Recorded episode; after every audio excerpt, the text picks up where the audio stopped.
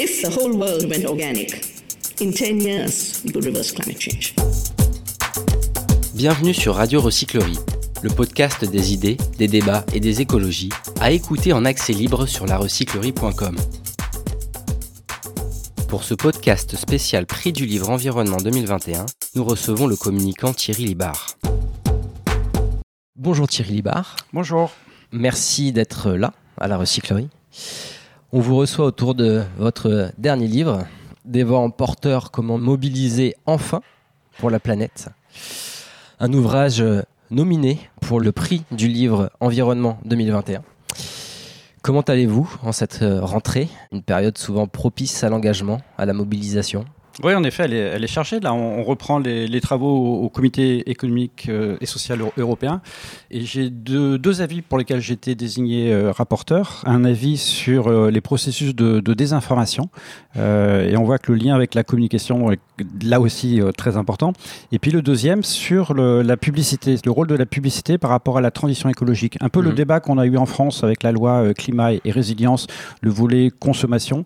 L'idée, c'est d'essayer de porter ce sujet-là au niveau européen. essayer de faire en sorte que la France ne soit pas un peu isolée dans ce qu'elle fait au niveau de faire évoluer la publicité vers, un, vers une transition écologique, mais essayer de faire en sorte que l'Union européenne s'approprie également ce, sujet-là. Donc euh, deux gros sujets, mais dans les deux cas assez passionnants. Et deux gros sujets en, parfaite continuité avec votre livre Des vents porteurs. Vous venez de le dire, vous êtes un spécialiste reconnu des, des questions de communication. Et euh, vous tentez de montrer que cette discipline a son rôle à jouer en faveur de la transition écologique.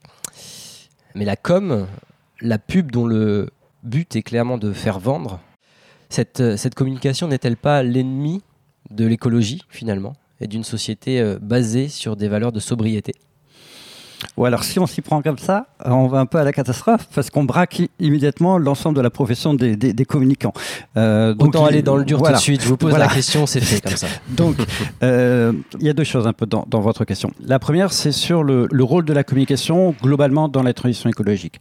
Le point de départ, un des points de départ, disons, de mes travaux là pour les vents porteurs, c'est de me dire sur le sujet de la transition écologique, de la lutte contre le dérèglement climatique, on a un peu tout essayé dans les principales disciplines. On a travaillé sur euh, des processus d'innovation, sur la, technologie, on a travaillé sur de l'économie, de l'économie circulaire, on a travaillé sur la finance durable, etc. Mais peut-être on s'est jamais interrogé, du moins pas suffisamment, sur le rôle de la communication, la manière dont on parle de, de ces sujets. Donc ça, c'est un point sur lequel j'ai voulu travailler. Et le, le deuxième, comme vous l'avez cité, c'est sur le rôle de la publicité, parce que je me dis, il y a peut-être un décalage entre un modèle publicitaire on peut pas lui reprocher, c'est son métier qui est là pour essayer de, de, nous faire vendre davantage de produits et de services. Par rapport à un principe c'est-à-dire un impératif de la transition écologique, c'est d'aboutir à une certaine sobriété. Donc comment est-ce qu'on peut essayer de faire une passerelle entre le monde de la publicité qui nous incite à consommer toujours davantage par rapport à un impératif écologique qui nous rapprocherait de la sobriété? Ça semble très difficile à première vue. Ça semble très difficile. Euh, les dialogues ont parfois été euh, un peu compliqués. Euh, il y a des points d'avancée assez importants. Par exemple, le, le, le travail sur l'imaginaire, moi je considère qu'il est très important. Pour prendre un exemple très, très concret, pourquoi est que quand on voit une publicité à la télévision pour vendre une, voiture, euh, c'est toujours un homme seul au volant, euh, mal dominant, la quarantaine, qui, euh, quand il va se garer, fait la jalousie des enfants du voisin. Pourquoi est-ce qu'on ne montre pas du, covoiturage, de l'autopartage, des voitures remplies? Donc il y a peut-être ce que j'appelle ces éléments de décor.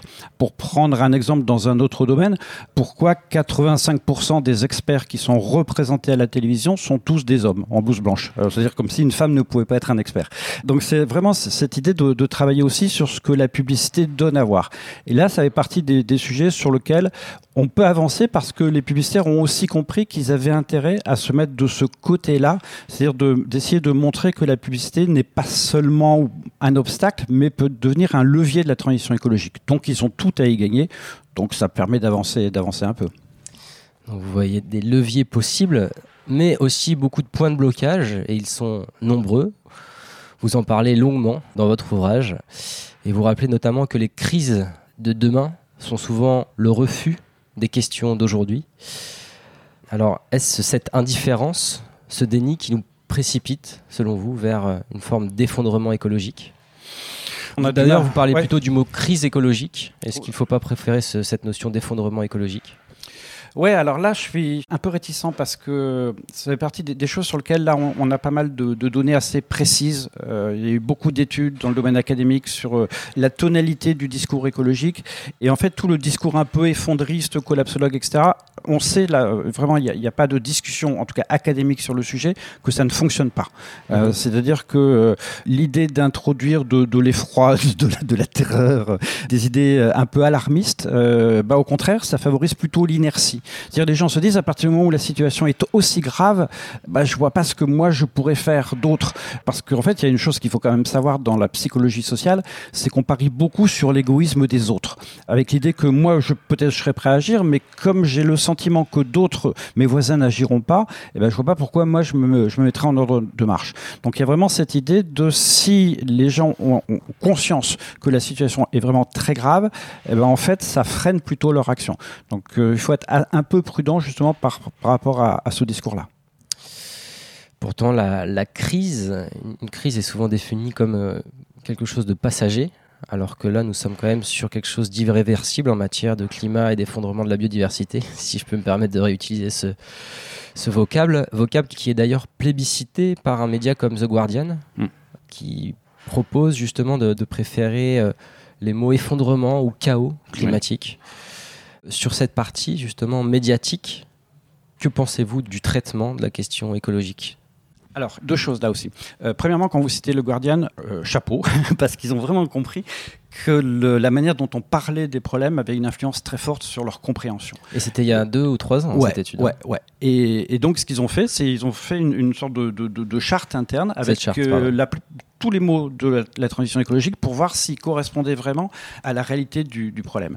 Alors, ils l'ont fait avec cette idée de surtout arrêtons de parler de réchauffement climatique parce qu'il n'y a pas de réchauffement climatique. Il n'y a pas de réchauffement climatique. Le réchauffement climatique, ça donnerait l'idée qu'on va avoir un ou deux degrés de plus. Bon, bah, allez, un ou deux degrés de plus, qu'est-ce que ça changerait fondamentalement? Le problème, et on l'a bien vu cet été avec les inondations euh, en Allemagne, en, Belgique, avec les feux de forêt notamment en Grèce, c'est que on va avoir une accélération des événements météorologiques extrêmes. C'est ça la réalité. Donc c'est-à-dire on est face à un dérèglement climatique Mhm. et pas à, à un réchauffement ni même à un simple changement. L'idée du changement, tout le monde est plutôt favorable au changement. Donc la manière dont on parle des sujets, elle est, elle est importante. Gu- Guardian a aussi fait un truc bien là. Il y, avait la- le congrès mondial de l'UICN sur la, la biodiversité, c'est-à-dire que les dénominations ne concernent pas seulement les problèmes du climat, mais l'ensemble des problèmes écologiques. Plutôt que de parler, moi plutôt tendance à, à préférer le terme de disparition des espèces animales et végétales que d'érosion de la biodiversité, qui peut faire un peu, un peu techno. Donc on voit que les mots euh, sont aussi importants dans la manière dont on doit parler de ces sujets-là. Autre euh, point de blocage, le fait que le, le bouleversement climatique est vécu comme éloigné dans l'espace, comme dans le temps, alors que tout se joue ici et maintenant. Alors pourquoi a-t-on tant de difficultés à intégrer euh, cette question dans nos cerveaux, à éprouver euh, ces changements dans nos corps?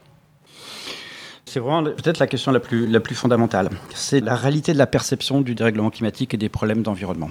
Euh, et c'est là où, où il y a une erreur qui a été euh, assez fortement relayée, qui est celle de considérer qu'à partir du moment où euh, les études d'opinion disaient que les Français comme les Européens étaient maintenant bien informés, bien sensibilisés, on pouvait enfin passer à l'action. Euh, La réalité, c'est que c'est pas parce qu'on est bien informé qu'on est sensibilisé, et puis c'est pas non plus parce qu'on est bien sensibilisé qu'on agit conformément à son opinion. Donc il y a déjà ce, premier point-là, et puis il y a le deuxième que vous citez, c'est-à-dire quand on regarde entre les lignes des différents sondages qui sont faits sur le sujet, on s'aperçoit que les Européens, après avoir dit que l'environnement c'était une des préoccupations les plus fondamentales, les plus importantes, etc., ils disent, euh, ils disent trois choses. Ils disent d'abord les problèmes d'environnement, c'est pas ici. C'est ailleurs. Euh, C'est-à-dire que moi, dans ma région, dans ma ville, etc., je ne ressens pas euh, euh, fortement de problème de dérèglement climatique. C'est ailleurs. Il y a ensuite le fait de dire c'est c'est plus tard, c'est-à-dire c'est pas maintenant. Et la manière dont là aussi les médias parlent de ces sujets-là, on évoque plutôt neutralité carbone en 2050, euh, de 2 ou 3 degrés à horizon 2100, c'est-à-dire c'est toujours très éloigné. C'est problématique de nommer ces horizons, Ouais, voilà. C'est le fait de toujours renvoyer ça aux générations futures. Et puis le troisième, qui est aussi assez fondamental, c'est quand on interroge les gens, on leur dit mais qui est responsable du dérèglement climatique Ils disent bah c'est pas nous, hein. Euh, c'est- c'est les gouvernements euh, ou c'est les entreprises, c'est pas nous. Et quand ils disent euh, c'est nous, c'est-à-dire les consommateurs ou les citoyens, c'est 18% en Europe. Quand on fait des focus group, qu'on va un peu au- en profondeur, ils disent mais c'est les autres consommateurs, c'est les autres citoyens. Donc il y a toujours cette idée de euh, voilà cette problématique-là, elle est assez éloignée. Parce que le sujet du dérèglement climatique, comme une bonne partie de l'érosion de la biodiversité, ben en fait, c'est des sujets qui sont assez médiatisés. C'est-à-dire, on les ressent surtout par ce que nous disent les médias. Donc, ça évolue aussi en fonction de l'actualité médiatique. Et moi, je fais un truc, mais que tous les auditeurs peuvent faire euh, en, même temps qu'ils écoutent notre podcast, c'est euh, taper sur euh, Google Images changement climatique. Ben, je vous parie que 90% des images que vous allez voir seront celles d'un ours polaire perdu sur un morceau de banquise. Faites le test, vous verrez. Ça correspond aussi à cette idée que le dérèglement climatique, c'est très loin. Enfin, c'est Mmh. l'ours polaire. Donc, euh, bah, toute la difficulté des processus de communication, ça doit être de faire en sorte d'essayer de rapprocher cette idée du dérèglement climatique par rapport à notre quotidien, par rapport à ce qu'on peut faire, euh, par rapport à notre entourage. Donc essayer de mettre moins de distance, parce que tant qu'on parle d'horizon 2100 et d'ours polaires sur la banquise, on aura du mal à faire évoluer les choses. Alors vous le disiez, c'est à chacun d'entre nous d'agir. Mais nous avons tendance à, à pointer du doigt les politiques et les décideurs économiques. Mais l'inverse est vrai aussi. Notamment les décideurs politiques ont ce réflexe de responsabiliser le, citoyen. Donc est-ce que c'est aussi un, un point de blocage majeur? Chacun se renvoie la responsabilité. Et finalement, nous sommes très peu à agir au-delà du petit éco-geste pour se donner bonne conscience. Ouais, euh, alors là aussi, c'est super important ça, parce que euh, donc moi, je suis, membre du conseil scientifique de la Fondation Nicolas Hulot, et il y a quelques années, on avait fait un, travail euh, autour de la taxe carbone, et justement parce que parce qu'il y avait beaucoup d'élus, de décideurs politiques, de parlementaires qui disaient, moi sur le principe, je suis pas opposé, mais dans ma circonscription, ils sont contre. Et en fait, on, avait mis en, décalage le fait que pas du tout, c'était vraiment une, fausse représentation de beaucoup de décideurs économiques, politiques, etc. Comme vous dites, de dire mais nos concitoyens ne sont pas prêts. En fait, on s'aperçoit qu'à partir du moment où on explique la situation à, leurs concitoyens, ils sont tout à fait favorables. Ils ont compris. Donc il y a, vraiment cette idée de moi je suis prêt, mais les autres, mes, administrés ne comprendraient pas. Donc euh, essayer de faire en sorte de montrer aussi que dans la population, il y a aussi des initiatives un peu favorables et que les gens sur certains sujets sont prêts à se bouger et que parfois le politique est un peu est un peu en retard. Un sujet qui est super important là-dedans, c'est comme vous dites, c'est les éco-gestes. Ça, ça a été pour moi une surprise parce que pendant des années, j'étais un, un promoteur assez forte des éco-gestes. On coupe le robinet pour se brosser les dents. Ouais, le, le robinet, on éteint la lumière, etc. Mais pff, ouais, au final, qu'est-ce que ça a donné? La, la problématique, enfin, l'hypothèse de départ des éco-gestes, c'est on place les gens sur des trajectoires vertueuses. Donc on leur demande d'abord de faire des petites choses et après ce sera plus facile pour euh, euh, faire des choses peut-être un peu plus délicates. Au moins ils auront franchi une étape. Bon, on s'aperçoit, et là les dernières études de l'ADEME, Agence de la transition écologique, sont assez formelles, c'est que ça marche pas tant que ça. Mmh. Euh, C'est-à-dire que non seulement sur un certain nombre de, de sujets ça stagne et que sur certains autres, au contraire, ça, même ça décroît. C'est-à-dire on fait de moins en moins d'éc- d'éco-gestes. Il faut voir comment est-ce qu'on peut faire en sorte pour revoir tout le discours écologique parce que des points importants comme celui des éco-gestes sur lesquels on se battait, bah, ça fonctionne pas tant Et puis il y a un point qui est assez, incroyable. Euh, J'ai découvert ça là, c'est les études du CREDOC, le Centre de recherche et d'études sur la consommation, qui le montrent. C'est que les personnes les plus sensibilisées au sujet de la transition écologique sont les plus gros pollueurs. C'est-à-dire les, gens- les- personnes gens- les plus éduquées, peut-être ouais, les gens qui ont l'impact environnemental le plus fort sont aussi, quand on croise les, différentes données, sont aussi ceux qui déclarent avoir une sensibilité environnementale la plus, la plus élevée. Parce qu'il y a un lien entre le capital culturel et le capital économique, et que les, personnes dont on parle, ben, elles vont euh, plutôt euh, utiliser le, le- le vélo en ville, elles vont acheter local, elles vont justement euh, pas prendre, prendre, euh, prendre une douche plutôt qu'un bain, éteindre la lumière en sortant, mais ça n'empêchera pas d'avoir le dernier euh, iMac, euh, le, le dernier téléphone portable à, à la mode, et puis de faire le, le petit voyage annuel au Machu Picchu ou au Temple d'Angkor, parce que c'est tellement beau quand on y pense. Et, et donc, en, en l'espace d'une semaine, d'anéantir tous les efforts qui auront pu être faits pendant, pendant l'année. Donc, il y a aussi cette, cette difficulté, cette contradiction qui est au sein de nous. On, on est prêt à agir, mais quand on regarde la réalité des impacts, ben, on s'aperçoit que c'est quand même assez difficile. Quoi. Waouh, donc il il reste euh, du boulot.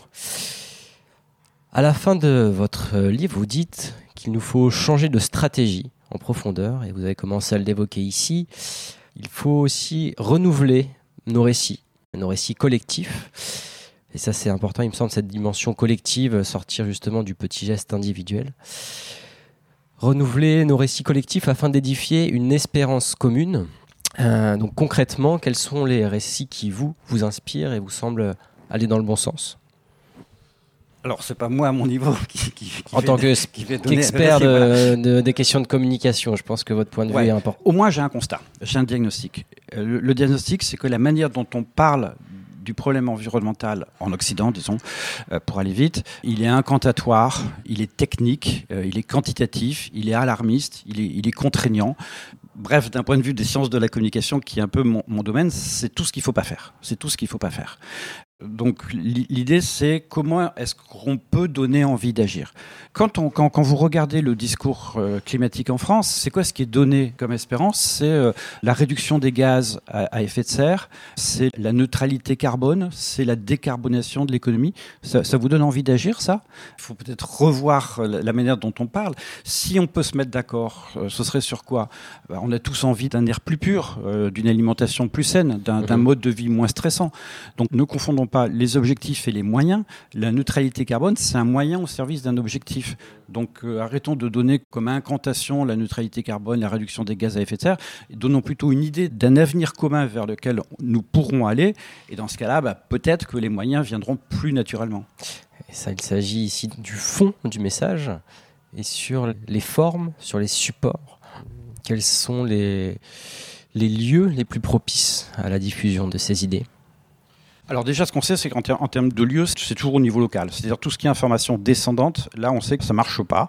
Ça favorise les émetteurs, mais ça a peu d'impact en termes d'efficacité sur le, sur le récepteur.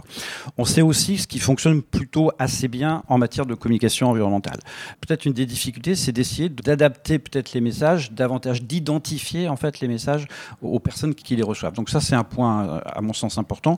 Mieux parler des sujets, utiliser les bons termes, valoriser, parce que, comme parler des éco-gestes, ça marche bien quand les gens peuvent peut-être gagner un peu d'argent en réduisant leur facture d'eau, leur facture d'énergie, mais il faut aussi leur dire, ok, c'est bien ce que vous faites, quoi, de donner des signes d'encouragement.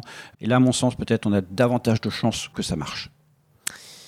Vous citez un, exemple qui vous a particulièrement marqué, c'est celui de Notre-Dame-des-Landes, un, un, mouvement qui a proposé une lutte territoriale, mais aussi au-delà, un mouvement qui a proposé une utopie.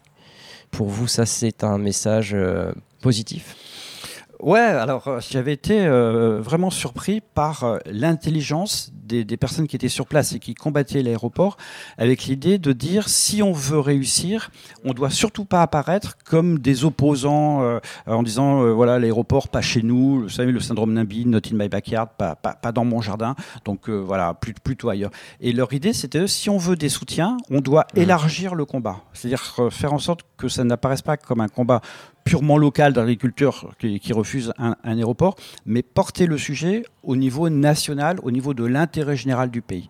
Et donc faire en sorte de dire ben, l'aéroport, c'est juste un, exemple d'un combat des luttes à venir. C'est-à-dire, euh, est-ce qu'on a besoin d'un avion au moment où, 2015, euh, il y avait les accords de Paris euh, Est-ce qu'on ne doit pas avoir une, nouvelle conception des territoires, du vivre ensemble, etc.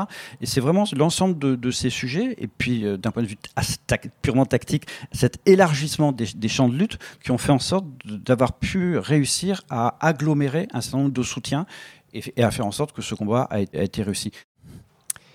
Pour finir avec cette première salve de questions, est-ce que vous auriez trois grands conseils pour bien communiquer autour de l'écologie?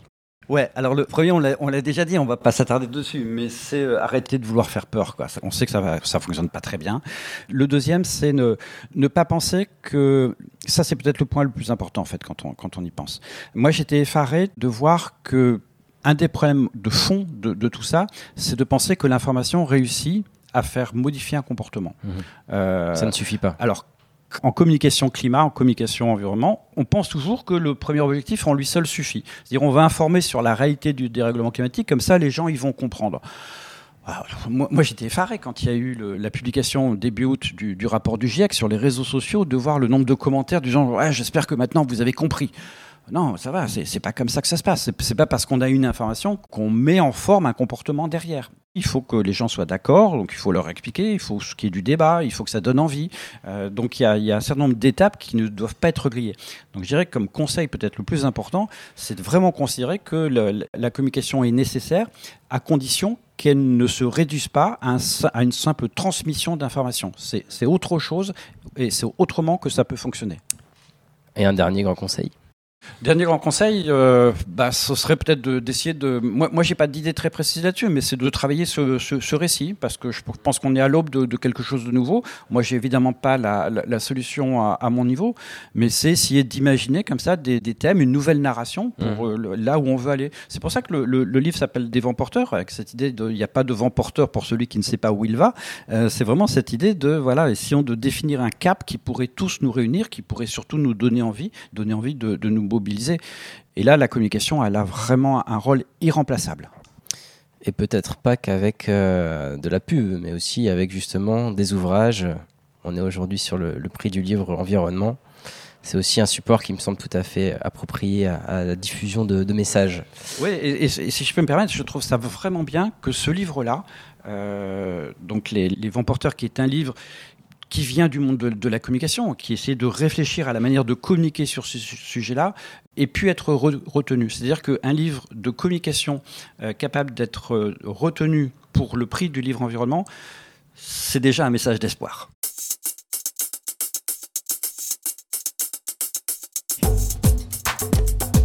Thierry Libart, on passe à notre deuxième partie de podcast avec euh, les questions qu'on a l'habitude de poser ici. Quel a été votre plus grand déclic écologique Il est récent. euh, en tout cas, le, plus, important, c'est 2007. J'ai participé au, Grenelle de l'environnement. J'étais un des contributeurs, un des négociateurs. J'ai participé à, à la table ronde euh, finale.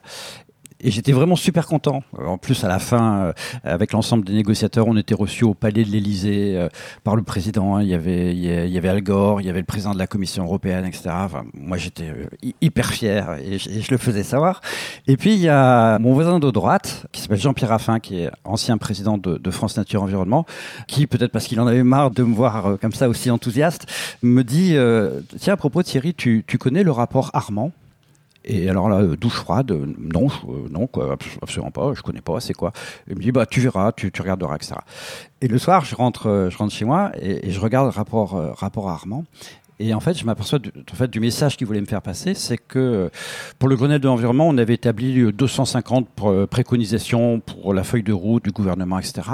Et, en fait, le rapport Armand, ça date de 1970. Et en fait, le rapport Armand, bah, je me suis aperçu que la quasi-totalité des propositions qu'on remettait au président de la République bah, était quasiment un copier-coller du rapport Armand de Mmh. 1970. C'est-à-dire que tout ce qu'on proposait, alors bien évidemment, il y avait les, les- les sujets climat n'étaient pas ouais, n'étaient pas aussi importants, ça existait mais de manière pas aussi importante, mais tous les sujets de le- la protection des océans, la pollution de l'air, la biodiversité, la forêt, etc.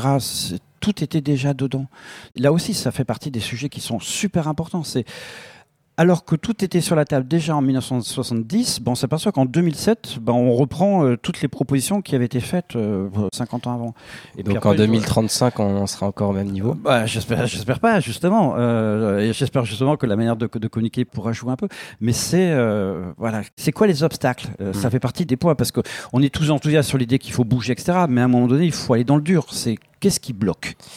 Eh bien, je pense que suite à ce podcast et à votre livre, ça va vraiment bouger. Ouais, on, on espère. Mais dans les livres, peut-être euh, qui pourraient être euh, à conseiller. C'était euh, ma, ma question suivante. Quand vous regardez les livres un peu fondateurs de l'écologie en France, je pense notamment à un livre de Roger Haim, qui était président du Muséum national d'histoire naturelle, qui s'appelle Protection et destruction de la nature. C'est un livre qui date de 1952. Bah regardez quoi, c'est 1952, 90% ça se retrouve maintenant. Jean Dorst, euh, 1965 avant que nature ne meure, euh, le livre 1962 de, de Rachel Carson euh, aux États-Unis sur, euh, sur, sur les pesticides, etc on se dit, waouh, bah, quand même, quoi. Il faut, il faut qu'on aille au fond de pourquoi ça, ça n'avance pas. Pourquoi, alors qu'on est tous motivés, qu'on a tous envie de faire des choses, c'est c'est quoi, c'est quoi les problèmes? Déjà de manière euh, un peu modeste, c'est travaillons déjà sur le champ de la communication, sachant qu'il y a plein d'autres enjeux aussi importants derrière.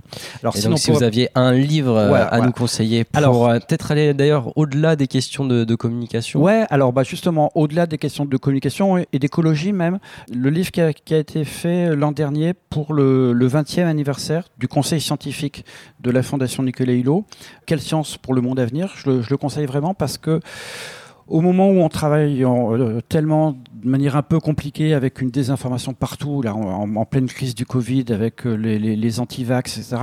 C'est quoi une vérité scientifique? Parce que sur le sujet du climat, la biodiversité, etc., il y a plein de données qui circulent. Donc, il y a un moment donné, il faut peut-être se poser et aller voir ce que dit la science. Mmh. Moi, il y a un point qui m'énerve un peu quand je regarde des chaînes d'information en continu, c'est de voir que les chaînes d'information en continu, elles valorisent des, des pseudo-experts en permanence. C'est-à-dire, il suffit que vous donnez un cours dans une école quelconque, une université, pour qu'on vous colle euh, euh, professeur A, expert en, spécialiste 2.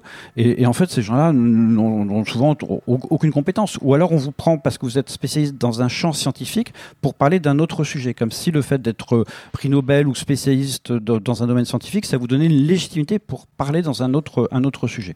Donc il faut peut-être là aussi simplement se poser et se dire bah, que dit la science? Euh, Moi, sur mon domaine, bah, la communication, c'est un un domaine un peu compliqué parce que tout, le monde se pense un peu spécialiste de communication. La, communication, c'est peut-être le, seul métier sur lequel tout le monde a, un avis un, peu définitif. Mais c'est de dire, bah, la communication, c'est aussi une science. Euh, les sciences de l'information et de la communication, c'est une discipline scientifique. Il y a des études, on sait qu'il y a des choses qui fonctionnent, des choses qui fonctionnent moins bien. Donc allons voir peut-être le discours scientifique sur les problèmes environnementaux. Ça permettra d'avancer. Dernière question. Comment voyez-vous le monde dans 20 ans en imaginant que nous ayons réussi à mobiliser massivement en faveur du, du vivant Alors, il y a une chose de certaine pour ce qui est du monde dans 20 ans, euh, c'est qu'on sera dans l'incertitude totale. C'est-à-dire que s'il y a un point sur lequel on est tous d'accord, c'est que ce qui caractérise l'avenir, c'est son imprévisibilité. Toutes les grandes données, euh, etc., il suffit de voir les, les scénarios prospectifs d'il y a 20 ans ou même d'il y a 10 ans, etc., on s'aperçoit que euh, bon, on est totalement passé à côté de grandes découvertes, de ruptures technologiques, voire de, de, de, de pandémies ou, ou, de points comme ça. Donc c'est-à-dire qu'il faut aussi se préparer à vivre dans une imprévisibilité constante. Mmh. Euh, message euh, auquel je, je, je, crois fondamentalement, c'est que dans tous les cas, on aura réussi une étape qui est celle de, s'être débarrassé de la puissance des scénarios purement économiques sur notre monde. C'est-à-dire que pour moi, c'est la science économique qui a vraiment pris le pouvoir depuis, euh, depuis plus d'une cinquantaine d'années en, Occident. Et je pense qu'on est arrivé au bout de ce modèle. Dans mes livres euh, qui m'ont fortement marqué, il y, a, il y, a, le livre de Tim Jackson, Prospérité sans croissance, qui démontre parfaitement que passer un certain niveau de revenu, bah, votre échelle du bonheur, elle n'a rien à voir avec votre échelle de revenu. Mmh. Cette idée d'une économie euh, euh, qui ferait qu'on s'élèverait grâce à notre niveau de rémunération, etc., ça, on a, je pense qu'on on aboutit vraiment à une limite de ce scénario-là. Donc je crois que le, le, monde de demain aura compris ça parce mmh. Les scénarios économiques, à mon sens, se sont totalement essoufflés. Et ça, c'est une excellente nouvelle. Thierry Barthes, merci pour ces vents porteurs. Merci à vous. À bientôt à la recyclerie. Merci. Toutes nos émissions sont disponibles en podcast sur larecyclerie.com. Vous pouvez également suivre nos actualités sur Facebook, Instagram. Ça n'est pas une fatalité. Ou encore mieux, venir échanger avec nous à la recyclerie, au 83 boulevard Ornano à Paris, métro porte de Clignancourt. Est-ce que si moi je fais un truc tout seul, ça sert à quelque chose?